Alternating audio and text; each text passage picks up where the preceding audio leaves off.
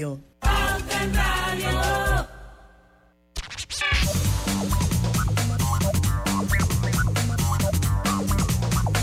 muy buenas tardes, amigos oyentes, sean todos bienvenidos a su programa favorito de las tardes, Pauta Radio. Increíble, primer programa de 2024.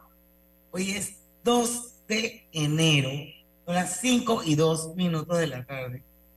Y la verdad es que estoy feliz de estar aquí con ustedes. Lucho Barrios. Saludos, buenas tardes a todos ustedes, feliz año. Nuestro productor estrella, Roberto Antonio Díaz, desde los controles de Omega Estéreo. Feliz año para todos. Buenas tardes. Amiga y servidora Diana Martás, le damos la bienvenida a Pauta en Radio. Y bueno, yo creo que es como que de rigor hablar un poquito de cómo terminamos el año o cómo despedimos el año 2023 eh, en términos generales, yo pienso que balance positivo, a pesar de todo, a pesar de que no hayamos logrado las metas de ventas, espera el caso, a pesar de que no hayamos hecho el viaje que yo soñé, puede ser otro caso, o el carrito que tenía en mis planes que no me pude comprar, montones de cosas que uno siempre, cuando inicia un nuevo año, escribe dentro de sus resoluciones. Pero yo creo que al final lo importante es que mientras tengamos vida, mientras tengamos salud, las metas no cumplidas, de alguna manera podemos cumplirlas eventualmente. Así es que yo creo que eso es lo más importante. Brindar por este año que inicia y porque, bueno, esto sea un año muy bueno para todos. Es un año electoral, va a ser un año medio complicado para el país, pero hay que seguir de eso se trata, ¿verdad, Lucho? Sí, correcto, así es.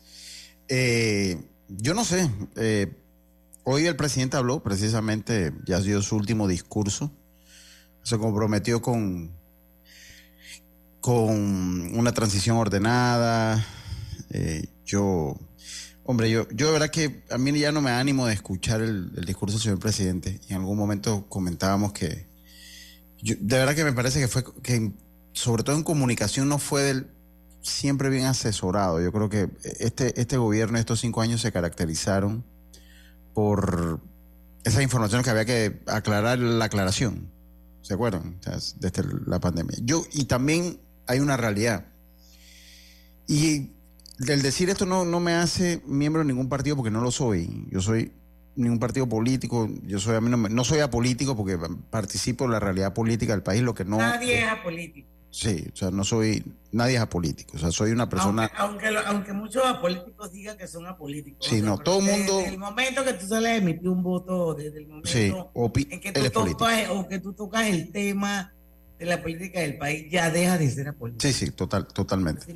Pero, hombre, yo, yo, yo los escucho hablando de la pandemia y hay gente que dice, no, que ya viene el presidente pandemia. Hombre, pero yo me pongo en mi situación en la casa, me explico, ¿no? Vamos a decir eh, yo voy a comprar un, o voy a administrar un bien, un negocio, y tengo una proyección a cinco años, y llega algo como la pandemia en dos años, que con eso no estoy diciendo que no se hicieron cosas malas en la pandemia, de sobre, no, pero trastoca también, pienso yo, el plan que tú puedas tener en un futuro para tu negocio. A, a muchos nos afectó la pandemia y nos trastocó, y hemos tenido años de tener que ver cómo vamos como como caminando y tapando los huecos que nos ha ido dejando la pandemia, porque yo por lo menos me pongo, a mí todavía me todavía siento que me afecta la pandemia.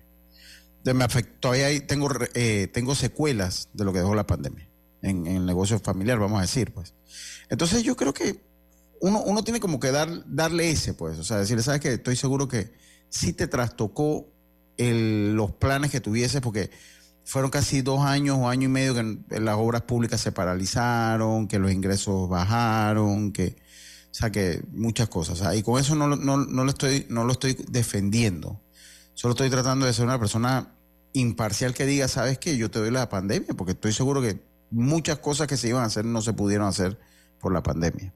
De que hubo mala administración, sí, sobrecostos. El, el tema de la comunicación, es un tema que es un, digo, lo que pasa es que uno tiene memoria corta, pero si miramos para atrás y buscamos de repente evidencia, toda la vida en este país nos hemos quejado de la comunicación de los gobiernos. Sí. Siempre. Sí. siempre nos hemos quedado de las comunicaciones de los, del, del, gobierno. Así es que esto, yo creo que ahí hay como una especie de vallas, de sesgos y de todo lo demás. Sí, pero usted sabe que por lo menos, y yo estoy seguro que de repente algún oyente tendrá ese, ese cuando, cuando me escucha hablar y hablar de la pandemia con el presidente, estoy seguro que ah, este seguro es PRD, porque estoy seguro. Porque es que nosotros también tenemos, o sea, por, por nuestra naturaleza, o sea, el panameño dentro de todo olvida rápido. Mira, aquí un zafarrancho en, en octubre, noviembre, y, ya, el, ya estamos como si nada, no sé si me explico. Eh, y yo sí creo que la pandemia impactó, o sea, no tuvo buen manejo el presidente en su año de gobierno. Yo de verdad que tenía otra visión y, yo se lo comenté alguna vez que él, de verdad que la relación que tuve con él fue estrictamente comercial alguna vez que él le vendía producto veterinario. Pero sí me quedo con que era una persona que por lo menos a mí, yo, yo le decía un gentleman, o sea, un señor sumamente educado, que no porque tú fueses un vendedor o, o te atendía de la misma manera cuando lo visitábamos allá en, el negocio que tenía en la transísmica, en la fábrica de bloques. Eh, a, mí, a mí me parece que pues no estuvo bien asesorado, que a la larga eh, pues delegó muchas responsabilidades tal vez que no, debió haber eh, delegado a otras personas y eso deja al país con un sinsabor justificado plenamente justificado. Pero sí siento que la pandemia lo impactó en su plan de gobierno de cinco años. Eso tiene que impactarlo. Porque todavía en, Estados Unidos está impactando con todos los vales y toda la cosa que dio, todavía está impactando. En países de primer mundo todavía, todavía hay una secuela de impacto que no, no es fácil recuperarse. ¿no? y eso lo sabíamos porque alguna vez algunos de los economistas que pasan por aquí en Pauta Radio hablaban de que la recuperación iba a ser a largo plazo. Pero bueno, sí, al final lo que quiero decirles es que este 2024 será un año bisiesto. Febrero tendrá 29 días.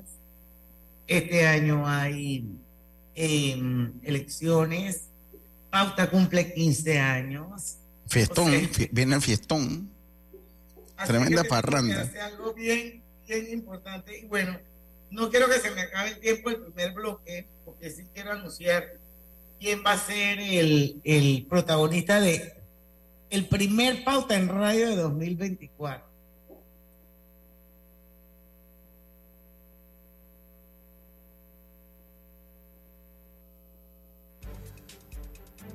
Pauta en. Hogar y Salud, la cadena especializada en el cuidado de su salud, les invita a la gran venta por Navidad en todas sus sucursales. Oh, ¿Cómo? Sí, en Hogar y Salud tendremos ofertas súper especiales en camas de todo tipo, sillas de rueda, andadores, sillones eléctricos, glucómetros, sillas de baño, monitores de presión, balanzas, rodadores, variedad de almohadas y cojines ortopédicos, sanitarios portátiles, barras de seguridad para el baño, pañales para adultos de máxima calidad y toda nuestra extensa gama de productos de máxima calidad a superprecios. ¡Oh, Y recuerde que Hogar y Salud les hace la vida más fácil. La feria navideña de Hogar y Salud se extiende hasta el 6 de enero. Aproveche. La vida está llena de cambios. Estoy tan orgullosa por tu graduación. Mira sus primeros pasos. Pero sin duda, el cambio más importante es verlos por primera vez. En Hospital Paitilla estamos listos para traer al mundo a una nueva generación en nuestra recién remodelada ala de maternidad. Hospital Paitilla. Cambiamos para ver nacer el cambio más importante de tu vida. La vida tiene su forma de sorprendernos. Como cuando te encuentras en un tranque pesado y lo que parece tiempo perdido es todo menos eso. Escuchar un podcast. quieres tener éxito en la vida, aprender un nuevo idioma informarte de lo que pasa en el mundo. Porque en los imprevistos también encontramos cosas maravillosas que nos hacen ver hacia adelante y decir, IS a la vida. Internacional de Seguros. Regulado y supervisado por la Superintendencia de Seguros y Reaseguros de Panamá. Consolida tus deudas en una sola letra más baja y hasta recibe dinero en mano con un préstamo Casa Plata del Banco Delta. Préstamos con garantía de vivienda para salariados e independientes sin declaración de renta. Cotiza con nosotros. Contáctanos al 321-3300 o al WhatsApp 6990-3018. Banco Delta, creciendo contigo. Pauta en Radio, porque en el tranque somos su mejor compañía. Pauta en Radio. Rapidito, se ve que está empezando el año. A mis anunciantes queridos, por favor, a invertir en buenos espacios como este.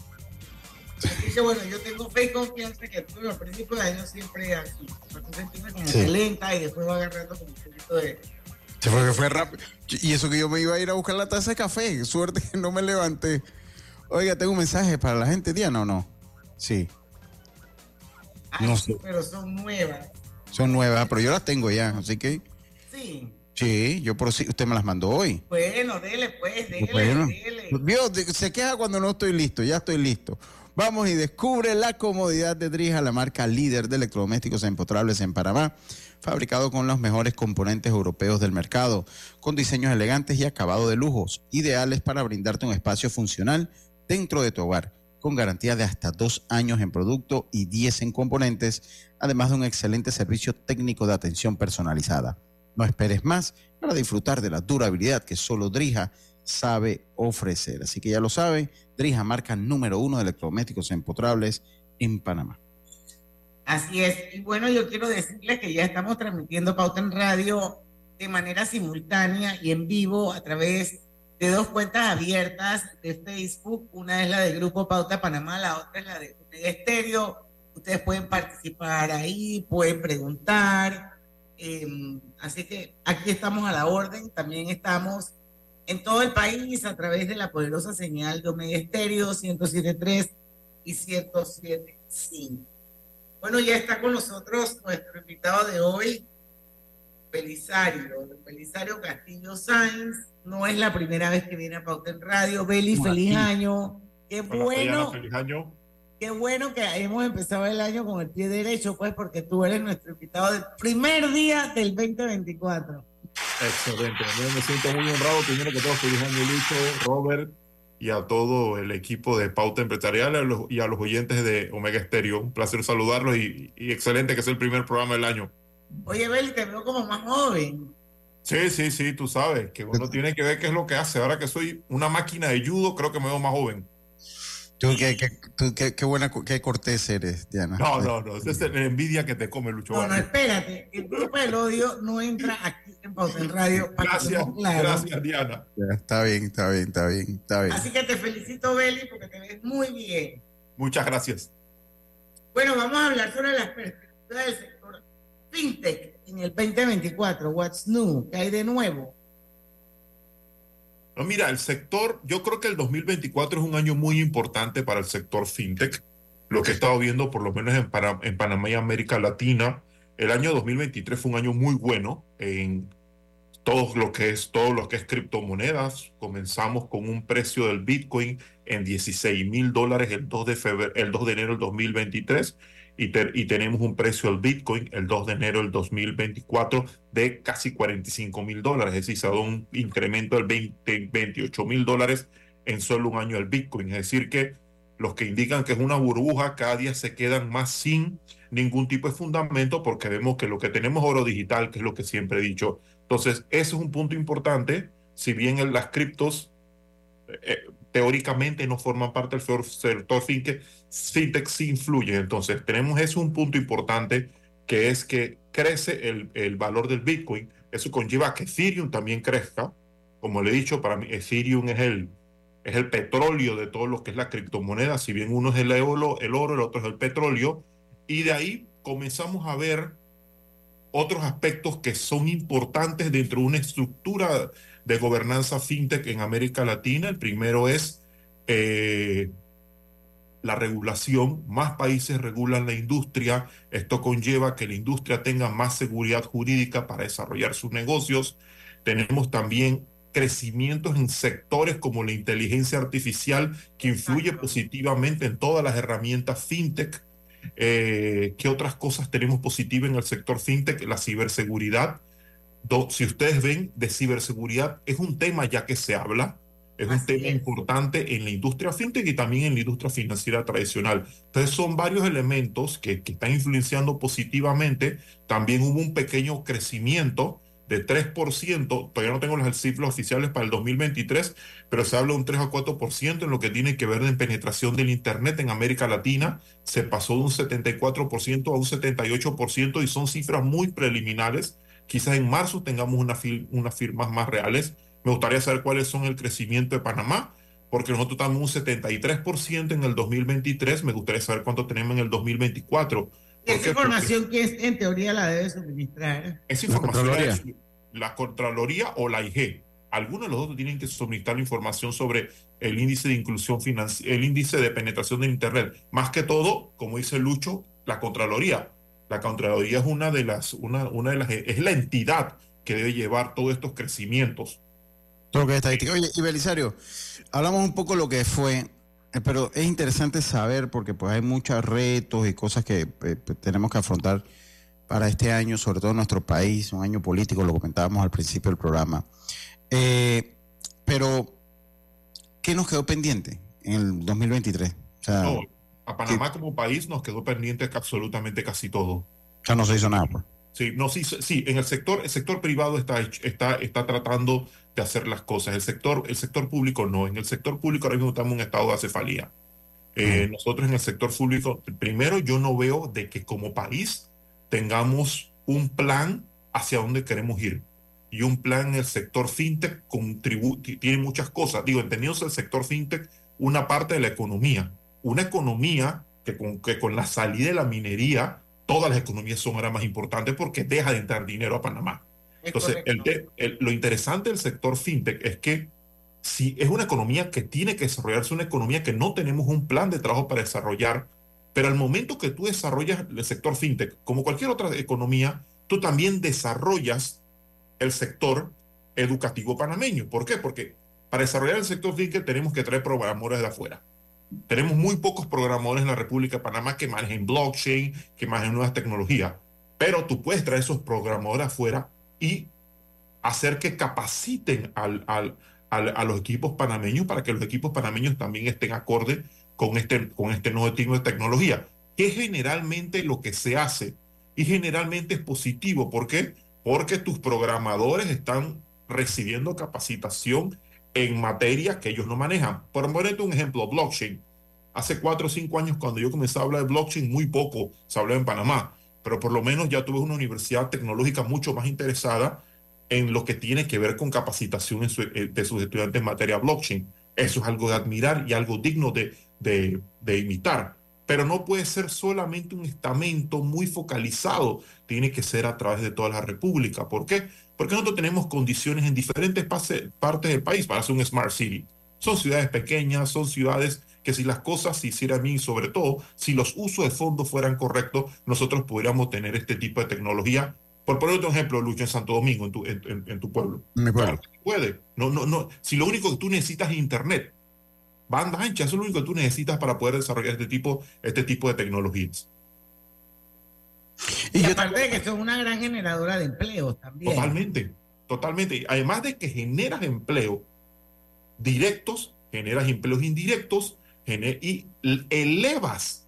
No, se, dinamiza, se, dinamiza totalmente la economía de, los, de los lugares. Eso es correcto. Yo, debo decir falta de visión en este país.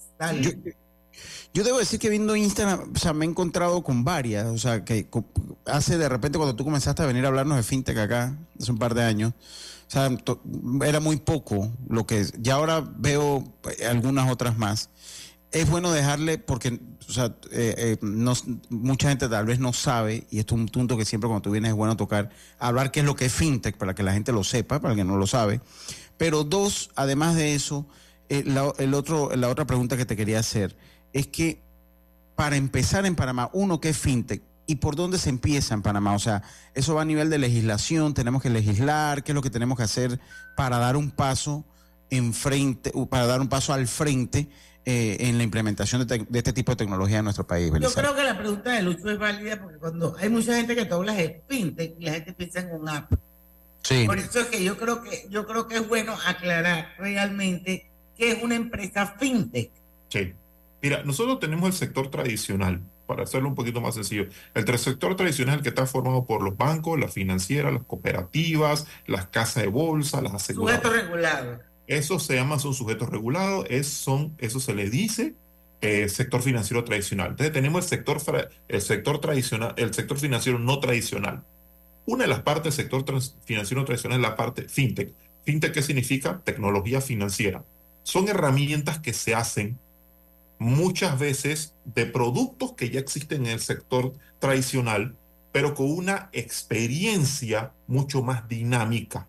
Es decir, el onboarding o la forma como la persona comienza a utilizar una, una herramienta fintech una, va a ser mucho más agradable que lo que hace un regulador financiero tradicional. ¿Por qué? Porque lo que busca la industria fintech es atraer personas con una, con una estructura mucho más sencilla y mucho más ágil al momento de que uno requiere el servicio. Entonces, eso da muchas ventajas. ¿Por qué da ventaja? Porque la mayoría de los servicios fintech van a ser a través de qué? De tu celular o de tu computadora. El sector tradicional todavía está, si bien hay muchos, muchas empresas del sector tradicional que tienen un muy buen onboarding digital, todavía están anclados a, pensamientos tradicionales de cómo se ha llevado su negocio por miles de años. En cambio, el sector fintech, como es un sector que nace en la tecnología, él se, él se, él se apalanca en todo lo que son las APIs, en todo lo que son, en, todo lo que son herramientas tecnológicas para hacer los negocios mucho más rápidos. ¿Cuál es el problema que tiene la fintech? El problema de la fintech es interoperabilidad. Al final del camino, la fintech generalmente necesitan a una institución financiera para poder prestar el servicio. ¿Por qué? Porque en Panamá no hay banco central, que es quien da el servicio en otros países a todas estas empresas que entran dentro de la categoría fintech. Oye, eh, interesante la explicación. Yo, más adelante quisiera que nos pusieras un ejemplo de una fintech que tú consideras que ha sido exitosa aquí en Panamá. Sí, sí, yo, yo creo que una vez hablamos, yo, yo me parece que hablamos como que eh, eh, habíamos hablado de PayPal en algún momento. Sí, es un gran ejemplo. Sí, habíamos hablado de PayPal, pero sí, sí es bueno. No de Panamá. Sí, no, no, pero aquí en Panamá creo que, no sé si Yapi empezó como un fintech y después terminó. Yapi, Yapi no puede ser considerado un fintech porque pertenece al grupo. Ah, a un grupo. Sí, pero mira, vamos a. Después tenemos que irnos a la pausa. Yo quiero saludar a Jaime Carrizo. Está en sintonía, es fanático de los Bills como yo. Gran fanático de los Bills como yo. Así que saludos allá a mi gente en el grupo de los, de los Bills, de las vacas peludas, dice uno por allí. Así que saludos que está en sintonía de pauta en radio. Pero cuando nos hablas, ¿cómo empezamos en Panamá? Pues, o sea, ¿cómo empezamos aquí? Vamos, pero son las 5 y 25. Sí, vamos a ir al cambio y venimos más rápido que nunca. En un suspiro estamos de vuelta. Voy por un café y vengo. Finalmente llegó el verano y es hora de aprovechar esos rayos de sol al máximo. Tenemos promociones para ti todos los martes de enero. Aprovecha y luce un nuevo vestido de baño. Visita bgeneral.com diagonal y conoce más. Mamá, ¿has visto mi libreta azul? José Andrés, ¿qué haces aquí? ¿Tú no tienes clases? Sí, pero tenía cinco minutos, así que pasé a buscarla. Y de paso, ¿qué hiciste de comer? Ah, bueno. Pero que no se haga costumbre. Hola, mi amor. ¿Qué hiciste de comer? Mm, de tal palo, tal astilla. Disfruta lo mejor de vivir cerca de todo en Bangkok Apartments, ubicado en el Cangrejo frente a la Universidad de Panamá con acceso directo al metro, diseño artístico y un área social envidiable, de 72 a 122 metros cuadrados. Llámanos al 830-7670. Un proyecto, Provivienda. Metro de Panamá. Recuerda que recargar saldo en tu tarjeta de transporte desde tu celular, banca en línea o banca móvil es rápido y seguro. Recuerda que al llegar a la estación debes acercar tu tarjeta en los activadores para hacer efectiva la transacción. Bueno, estamos de vuelta. Yo le dije que iba a ser como un suspirito. Pero bueno, a pesar de eso, le, queremos decir que a petición de muchas personas eh, le han solicitado a nuestros amigos de Hogar y Salud la oportunidad para adquirir productos eh, con los mismos precios de la exitosa feria navideña. Así es que Hogar y Salud decidió extender esta superventa navideña hasta el día 6 de enero. Así que aprovechen los precios hasta este sábado 6 de enero. Seguimos con Belisario Castillo Sáenz, para los que nos acaban de sintonizar.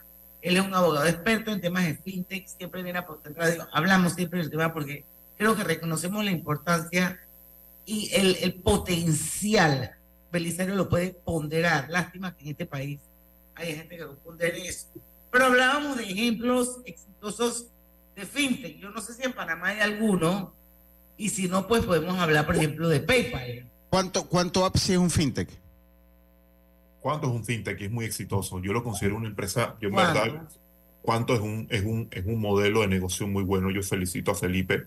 Uno de los primeros, cuando uno ya, uno, digo, eh, representa para Panamá un gran avance y es, y, y es, una, y es una fintech muy interesante y que ha generado empresas como Cuanto, que muchas otras empresas pequeñas entren al sector, tanto panameño como internacional, para desarrollar tecnología fintech.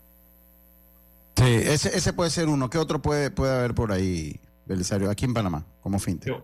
otra, otra fintech que podamos tener en Panamá. Bueno, yo te puedo hablar de, de, lo que hemos hecho nosotros en Fianor, que es la fintech que yo tengo, aunque nosotros no prestamos servicio prácticamente en Panamá, nosotros estamos en, más que todo en el sector mexicano y lo que estamos haciendo es tokenizaciones de activos, que es transformar, transformar, eh, transformar, tra, transformar eh, proyectos de real estate en, en en criptomonedas que tengan un valor que vaya a conformidad con el dólar y que terceras personas puedan comprarlo como si tuvieses comprando acciones de un proyecto.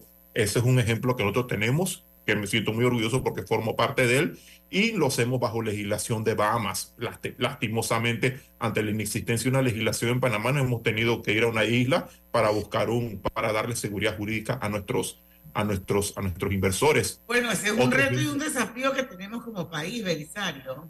Sí, en verdad, mira, cuando lo, lo, lo, bonito de este sector, primero, cuando tú lo conoces teóricamente y tú te enamoras de él, porque en verdad eso es lo que te genera, es, es interesante porque tú comienzas a ver primero la tecnología y comienzas a soñar despierto de cómo utilizar esa tecnología para desarrollar proyectos. Pero después cuando vas a desarrollar proyectos estás en la segunda parte en la parte del desarrollo del proyecto es otra cosa. ¿Por qué? Porque ahí entran diversos factores que nosotros decimos factores de riesgo. Uno, el de ciberseguridad que tú señalaste, Diana, es uno de los más importantes. Otro, el de el regulatorio, que es el que generalmente veo yo, que es, que es supremamente importante. Y después el de negocios. Entonces, esos tres factores y cuarto, el más, bueno, el más importante, el capital humano que tú tengas en la empresa. Ese es el que, el que manda. Entonces, son cuatro puntos que tú siempre tienes que tomar, que, te, que tomar en consideración al momento que tú vas a desarrollar una fintech y buscar los inversionistas que crean en tu proyecto. Entonces, muchas veces los inversionistas eh, que te dicen, bueno, tu proyecto me parece muy bueno, pero yo siento que tú estás hablando como de la guerra de la galaxia, cuando bueno, ya a la guerra de la galaxia llegamos, pero nosotros seguimos teniendo ese pensamiento todavía muy arraigado a cómo se hacían las cosas en el siglo anterior que lamentablemente tiene que cambiar y la única manera que cambia es atreviéndose y esa es la cuota del pionero. Otro ejemplo de una fintech exitosa, yo te diría, de, te diría Lulubit, que es una... Ah, esa es la que vi yo en, en Instagram, sí, Lulubit. Sí, Lulubit, que es una, una fintech que tengo el, el, el, placer de formar parte como director independiente. Es una fintech muy, muy exitosa. Ellos a qué se dedican? Ellos te hacen una pasarela y te intercambian cripto en dólares y tú lo tienes en tu cuenta bancaria. Interesante de este tipo de herramientas. La mayoría de las herramientas en fintech que ustedes van a ver que todo el proceso es un proceso donde hay que dinero digital. Al existir dinero digital, ¿qué nos sirve? Nos hace mucho más fácil varias cosas. Vamos a los temas regulatorios. Nos hace mucho más fácil entender quién es tu cliente, entender qué es lo que hace tu cliente. Entonces ya tú tienes un perfil transaccional de cliente y, tiene, y sabe quién es tu cliente uno cuando entra en, en, el sector fintech se dan cuenta que temas como biometría, que es seguridad del rostro, sí. O, sí. o, listados electrónicos automáticos, se dan con mucho mayor facilidad que en, en, el sector financiero tradicional. ¿Por qué? Porque estas fintech nacieron bajo este esquema, entonces les es mucho más fácil implementar. También tienen una cuota regulatoria, una carga regulatoria más baja.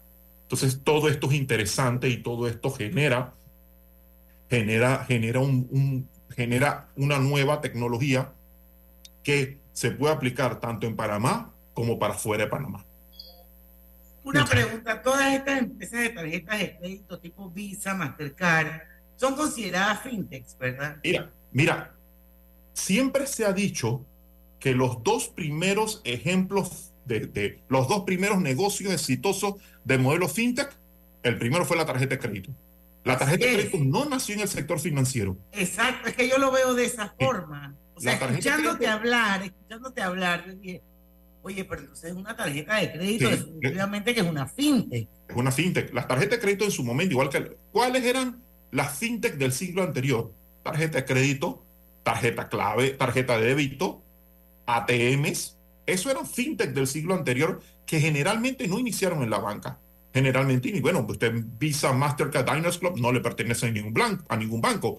Fueron modelos de negocios que se hicieron a través de eh, utilizando apalancándose, en, el sector, en el sector financiero tradicional.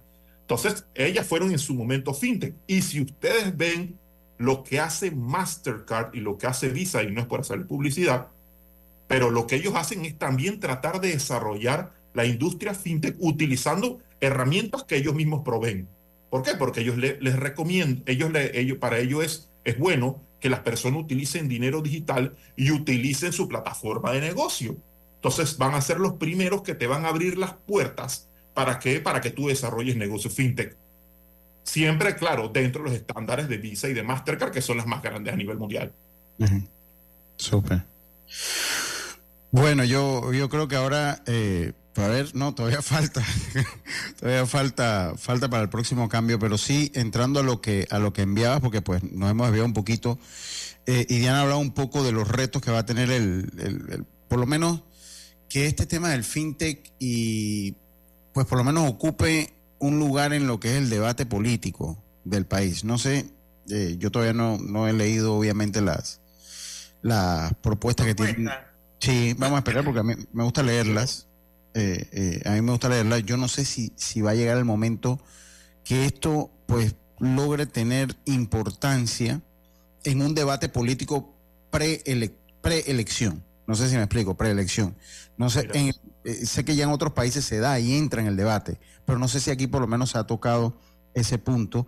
y es un... ¿Usted ha visto las edades de los candidatos? O sea, esa dura pero, yo, tengo una cosa, eso es relativo. Porque tú agarras un man como Bukele que cree en Cristo, pero full, eh, pero ese, ese tipo es un milenio. Pero, pero, pero yo pienso que, yo pienso que es relativo, Diana. O sea, yo, yo pienso que es, eh, es relativo. O sea, ¿por qué? Porque tú puedes tener una edad que no eres un millennial, pero de repente, a través de asesorías, eh, a través de ¿Sabes qué? Estoy escuchando, porque cuando tú eres un presidente, más que, más que ser un, más que ser eh, que, eh, que, tú estás representado a una generación, tú representas a todas. Entonces tú tienes que tener oído y capacidad de entender. Así debería ser. Bueno, pero, pero yo no estoy muy segura que eso sea así, pero bueno, Peli es el experto porque, bueno, él incluso al principio de esta entrevista hablaba de componentes como inteligencia artificial y decía, bueno, pero si en este país no hemos sido capaces, no hemos sido capaces de desarrollar un marco legal y promover la fintech, teniendo nosotros un centro bancario, un centro financiero, donde en teoría te debería ser más fácil apalancarte que un país que no lo tiene. O sea, estamos hablando de un componente nuevo que es la inteligencia, inteligencia artificial eso me preocupa, Beli, porque yo siento como que nos estamos quedando cada vez más atrás. Mira, yo, creo que nosotros por el tema de, las listas nos hemos preocupado, y ojo, no es quitando la responsabilidad a nadie, nos hemos preocupado tanto por salir de los listados, por tener regulaciones duras, porque creo que Panamá tiene las regulaciones más duras que hay en materia de, de lavado de activos y de evasión fiscal nos hemos preocupado tanto en ese punto que hemos puesto el aspecto regulatorio por encima, de la, de, por encima del aspecto de desarrollo de nuevos negocios. Entonces, eso bueno, de eso, de eso, y perdona que te interrumpa, eso fue parte del discurso del presidente hoy, donde él decía que él agarró un gobierno donde estábamos en una lista GAFI y que él dejaba un gobierno donde Panamá estaba fuera de la lista GAFI. Así que yo creo que eso de alguna manera refuerza la teoría que tú estás planteando. Y digo, y yo estoy, y, estoy de acuerdo con el señor presidente en, que, en que era un punto importante de su agenda sacar a Panamá de esta lista de Gafi. Eso era un punto importante como nación para poder seguir realizando negocios porque no somos una sociedad de servicio. Pero tú no solamente te puedes eh, apalancar en, regulación y, dejar aparte el desarrollo de nuevos negocios. ¿Por qué? Porque el desarrollo de negocios también te genera divisa y también te genera una sociedad de servicio, algo muy importante. Entonces, ¿qué es más, más, más, empleo? Entonces, yo creo que ahí es donde Panamá, donde Panamá ha fallado. Eh, yo he visto reguladores, con todo el respeto que se merecen, muy cómodos con decir eso aquí no se puede porque la ley no me deja. Eso aquí no se puede porque la ley no lo permite. Hubiese sido mucho más elegante para un regulador de valores decir, eso aquí no se puede, pero yo voy a trabajar porque eso se pueda dentro de los parámetros que establezca Gafi. Ningún regulador ha tenido esa, esa, esa valentía para hacerlo durante estos cinco años de gobierno. Todos los reguladores han preferido agachar la cabeza ante este tema y no enfrentarlos como país. Pero, y tú sabes, tú sabes, porque yo creo, yo no me acuerdo con quién, creo que lo hablamos con Domingo La Torraca una vez, que nosotros, que Panamá ha sido eh, bastante bueno implementando sistemas eh, regulatorios. Lo tienes con, la superintendencia de bancos, con la superintendencia de seguros, lo tienes con la misma Codeco, que a pesar de tener tantas limitantes eh, presupuestarias, pues hacen lo que pueden lo tienen con la, la, superintendencia de no, no financiero, creo que se llama la otra. Entonces sí existe como, como esa experiencia, eh, eh, como esa experiencia de haber podido montar entes reguladores, entes reguladores de manera exitosa y que cumplan una función, porque la de seguro y la de los bancos pues cumple una, una, una misión tremenda en nuestro país. Y están tan, es tan así que ellos vislumbran y se adelantan a cualquier, creo que hay superintendencia de mercado de valores también. Claro que hay. Eh, entonces, sí, porque ha estado aquí, ha estado por acá también. Entonces, y, y, si tú agarras, porque ya esto es para el otro bloque, es una lástima que no se haya podido hacer. Aquí un banco o la de seguro se adelantan a cualquier situación que pueda pasar y emiten entonces para proteger al usuario. Y es raro que no se haya podido implementar tal vez por falta de voluntad, Belisario. Mira, yo, Así vamos a dejarlo para el otro, para el otro cambio, Beli, porque son las 5.39. Yo solamente voy a despedir este bloque diciéndoles que esta es sintonía de Pauta en Radio, entre muchos otros, David Sucre. A ah, saludos, que, que le manda un abrazo a su hermano Beli y dice que el primero que va a llegar a tokenizar, o sea, tokenizar de token, pacas en Panamá es Beli. se puede, no le da esa habilidad. Sí, claro. Y también está Elvira Real Grajales, Francisco Taylor, Rosa Simons de Vicente y Marcelina ah, Rosita. Marcela Saavedra. Están en, Facebook viéndonos. Así que para todos ellos, muchos saludos, gracias por estar en sintonía y feliz año para todos. Vamos al cambio comercial, son las 5 y 40 minutos de la tarde. Regresamos con más de este interesante tema financiero.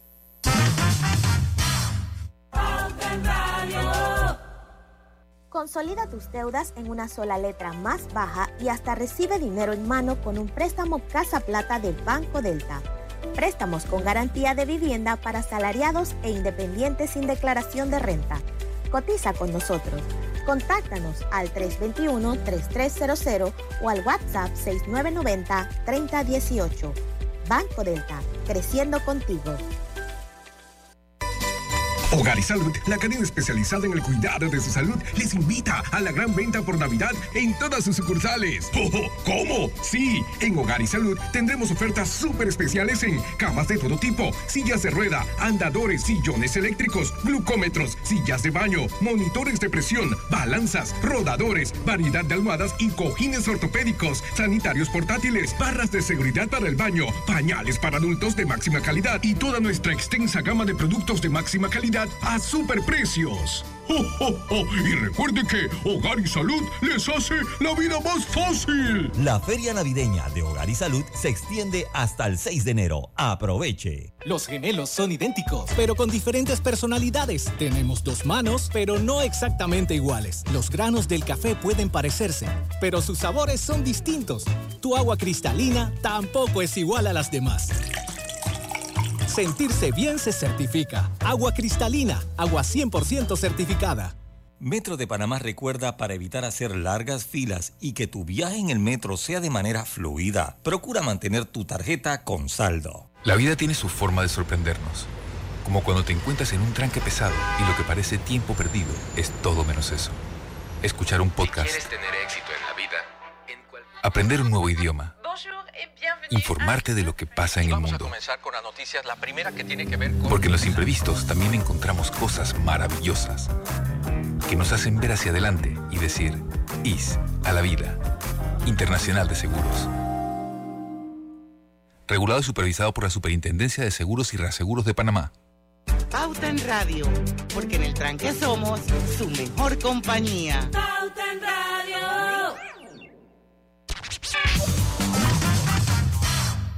Y estamos de vuelta y si buscas cambiar los electrodomésticos de tu cocina, te tengo una buena noticia. Trija te ofrece productos de la mejor calidad con componentes europeos y diseños de lujo. Cuentan con un amplio portafolio de electrodomésticos empotrados que se adaptan perfectamente a cualquier estilo de decoración, brindándote la mejor experiencia culinaria. Adquiere calidad y durabilidad con Drija. Seguimos, seguimos. Lucho, ¿tú qué era lo que le preguntaba a Belisario Castillo? No, yo, yo terminé con un comentario, con un comentario, porque él, él hablaba, bueno, por, por precisamente de lo que eran los aspectos regulatorios, y que pues una tristeza que en Panamá nosotros tenemos buena experiencia, eso es lo que decían eh, con, con los, los, entes regula- reguladores de actividades. Pero yo creo que es bueno pasar al punto de qué es lo que vamos a ver en este 2024 para saber también cómo, cómo- cómo, va la tendencia o qué es lo que se va dando en la tendencia este 2024 y cómo van a ir eh, direccionadas pues lo que es el desarrollo del fintech en Panamá, Belisario. ¿Cómo se va viendo? Y yo quisiera saber un poquito como dónde tú verías, en qué, en qué sector financiero Eso es muy interesante. tú verías como el, el, como que se necesita, porque yo siempre digo que estas cosas surgen de la de las de las necesidades que uno puede, uno tiene la capacidad de detectar en el mercado y decir, Julieta, aquí hay una necesidad y esto yo lo voy a convertir en una oportunidad para darle servicio a estas personas que necesitan esto puntual. Tú que estás en el mundo del financiero, también sería interesante ver como que dónde, porque a lo mejor eso le da luces a mucha gente, dónde realmente uno podría como que enfocarse para crear un fintech. Mira, hay una ventaja que tiene Panamá y América Latina sobre Europa. Nosotros vivimos en estado de crisis todos los días. De que nos paramos en Panamá, desde que nos despertamos en Panamá hay una crisis. Eso que conlleva de que tiene que haber una solución a esa crisis. Muchas de esas soluciones nacen en inclusión financiera que se apalancan en fintech. Entonces tú tienes que buscar ese tipo de herramientas para ese tipo de personas. Una herramienta para mí primordial que se tiene que desarrollar en el 2024 y, y los años posteriores tiene que ver con los wallets digitales. En Panamá, nosotros como sociedad nos dirigimos hacia la digitalización del dinero, nos guste o no, hacia dónde va el mundo. Cristina Lagerner, que es la presidenta del Banco Europeo, dijo de que las, las monedas, se- la- el dinero digital emitido por bancos centrales se va a utilizar de, de manera activa del 2024 en adelante, es decir, que ellos vienen con el euro digital. Estados Unidos eventualmente va a sacar el, dólar digital, China ya está sacando el yuan digital. Mientras más digitalicemos el dinero, más va a conllevar que nosotros utilicemos wallets digitales. ¿Para qué? Para todos los servicios. El servicio, desde el servicio que uno paga el metro hasta el servicio que uno paga, hasta el, el servicio que uno paga el chinito. ¿Por qué son buenos? Primero, porque son eficientes.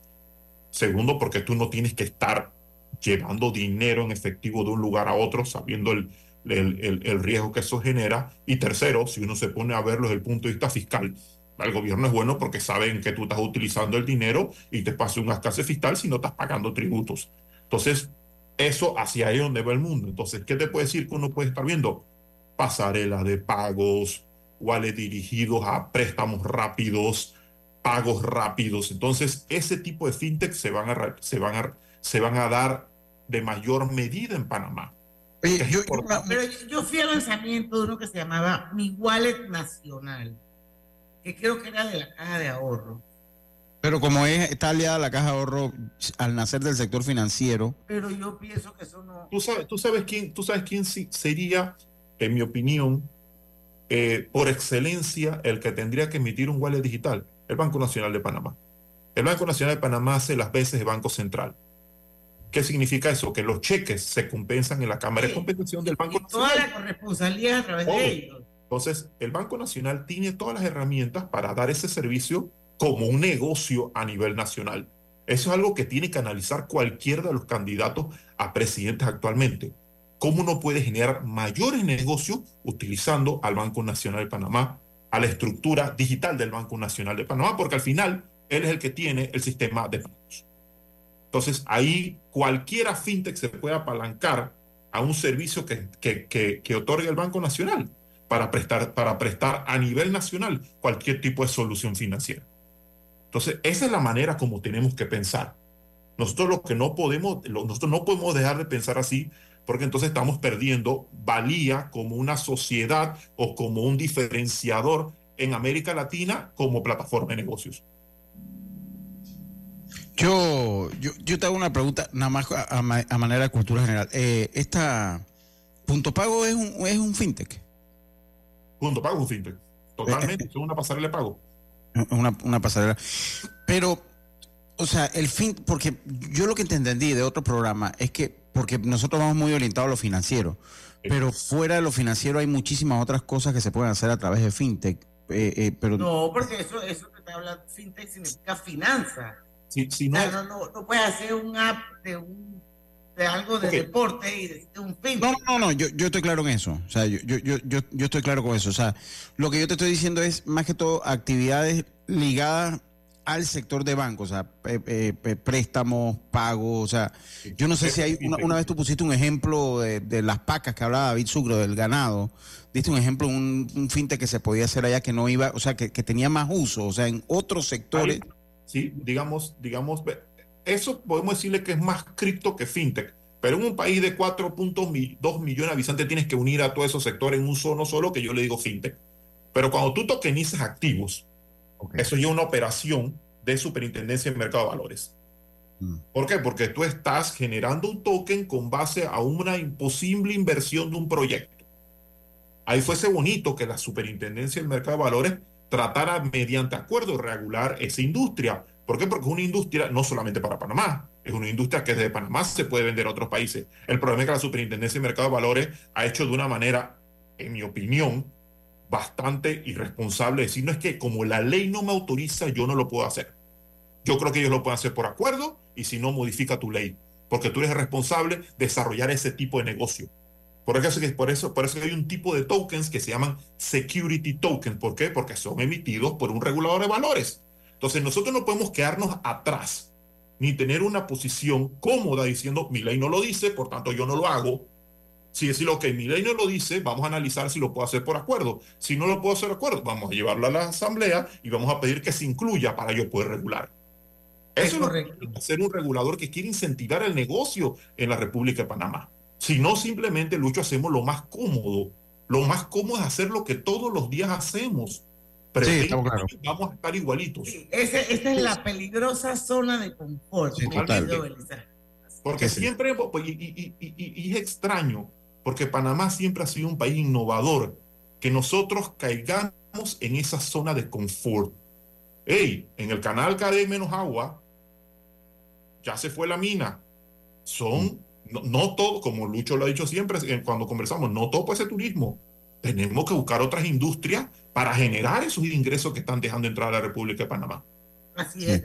tenemos que irnos al último cambio comercial. Yo sí quiero rescatar el tema de la integración de inteligencia eh, artificial y machine learning, porque yo siento que por lo menos las universidades, ya hasta la parte académica, las, las universidades de más prestigio en este país, están incursionando en inteligencia artificial y machine learning y están haciendo una oferta educativa muy buena porque ese es el futuro. Entonces, quiero saber qué tú piensas de ese tema de integrar la, la inteligencia artificial y el machine learning cuando regresemos.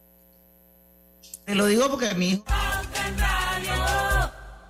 Finalmente llegó el verano y es hora de aprovechar esos rayos de sol al máximo. Tenemos promociones para ti todos los martes de enero. Aprovecha y luce un nuevo vestido de baño. Visita bgeneral.com diagonal y conoce más. La vida está llena de cambios. Estoy tan orgullosa por tu graduación. Mira sus primeros pasos. Pero sin duda, el cambio más importante es verlos por primera vez. En Hospital Paitilla estamos listos para traer al mundo a una nueva generación en nuestra recién remodelada ala de maternidad. Hospital Paitilla. Cambiamos para ver nacer el cambio más importante de tu vida. En la Casa del Software integramos el pasado y el futuro de su empresa. Somos expertos en hacer que distintos programas y bases de datos se puedan hablar entre sí, consolidando sus sistemas de información. En la Casa del Software integramos el pasado y el futuro hoy. Para más información puede contactarnos al 201-4000 o en nuestro web www.casadelsoftware.com. ¿Sabías que recargar tu tarjeta en horas de menor demanda puede hacer tu viaje más agradable? Elige recargar en horario de menor congestión y disfruta de un viaje tranquilo.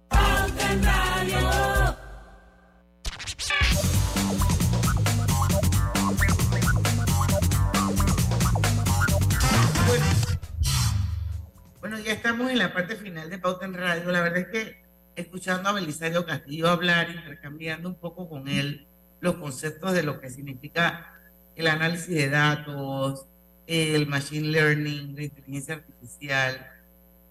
nosotros tenemos que ponernos como país las pilas en este tema, porque esto ya no es el futuro, esto es el presente. El presente. Oye, a mí me manda el amigo Jaime, me manda ahí una, una página donde hablan un poco de BEN, que es la billetera electrónica nacional, que es una iniciativa del Banco eh, Nacional de Panamá y que entiendo pues que eh, por lo que veo en la página o en el enlace, más que todo, que él, que él me manda, que me lleva, que eh, me lleva a la página, pues se ve, se va viendo que pues van en ese norte, ¿no? Van en ese norte también de, de eh, pues de entrar en esto de la digitalización, de tener una billetera nacional y es bueno pues por lo menos mencionar lo que existe la, la voluntad del Banco Nacional para esta para este tipo de tecnologías. ¿no? Bueno, ojalá que sigan esa, esa billetera es importante, sobre todo el, pagador del sector, del sector público es el Banco Nacional de Panamá. Allá tienes un mercado cautivo para que utilicen la billetera. Pero tienes que ir más allá. Tienes que también tienes que generar una interoperabilidad del resto del sistema para que la fintech pueda entrar. El problema es la responsabilidad. Todo eso conlleva de que uno vea su banco de una forma diferente, que uno vea su y yo siento que no hay mucha gente que tiene que tiene el conocimiento para implementar esas cosas, Beli, y eso me preocupa. Y bueno, lo decía al principio de la entrevista, que se, se requiere transferencia de conocimiento en este país porque hay poca gente que realmente conoce el tema. Pero yo siento que nos vamos a quedar atrás si no hacemos algo pronto. pero, mira, pero mira, por lo menos. No podemos seguir viviendo de que tenemos el centro financiero. Bueno, pero si el centro financiero ya eso Sí, eso es relativo ya, con la, con las distancias como se han acortado. exacto, y con la inteligencia artificial, con el machine learning, con toda esa, la, toda la automatización de procesos que se pueden hacer.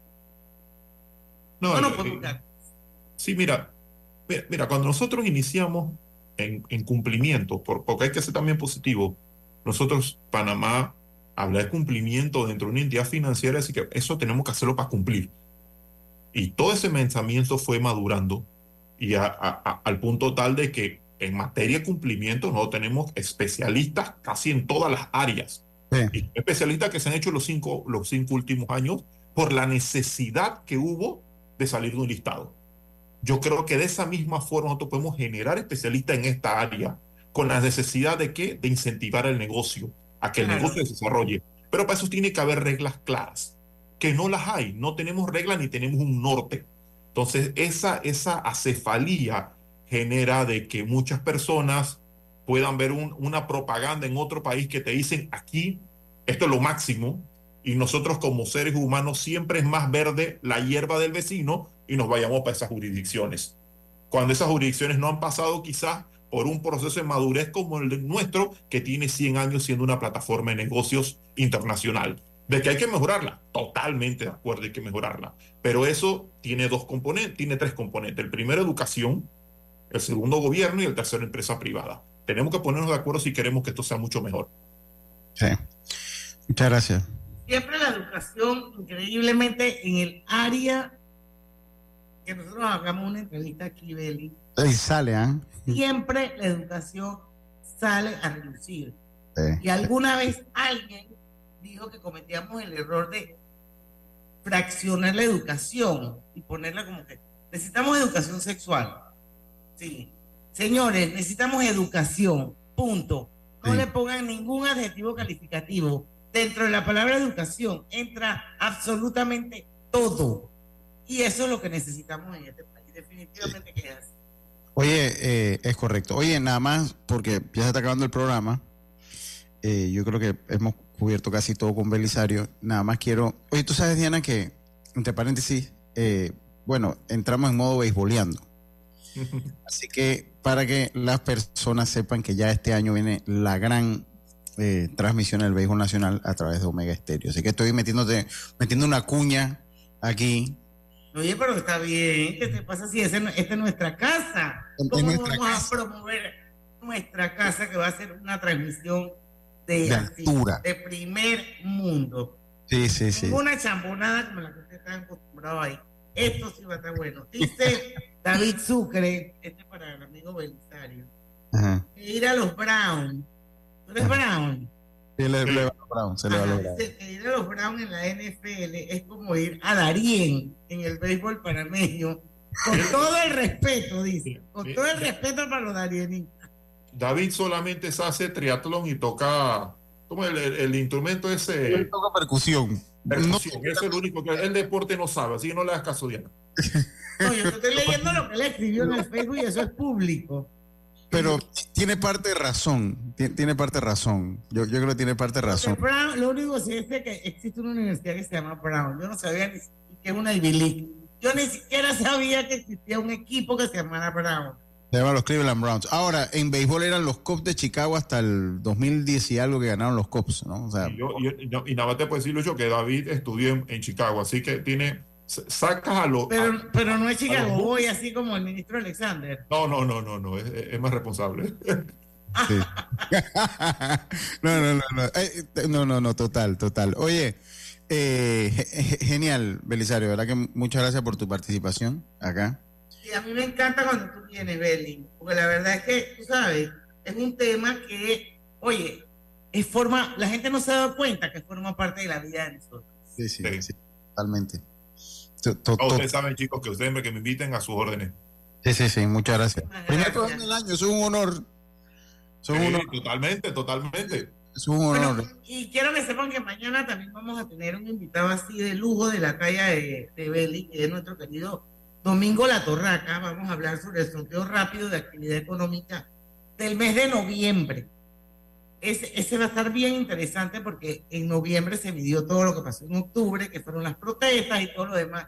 Así que atentos mañana a las 5 de la tarde con Pauta en Radio, porque en el tranque somos Su mejor compañía. Su mejor compañía.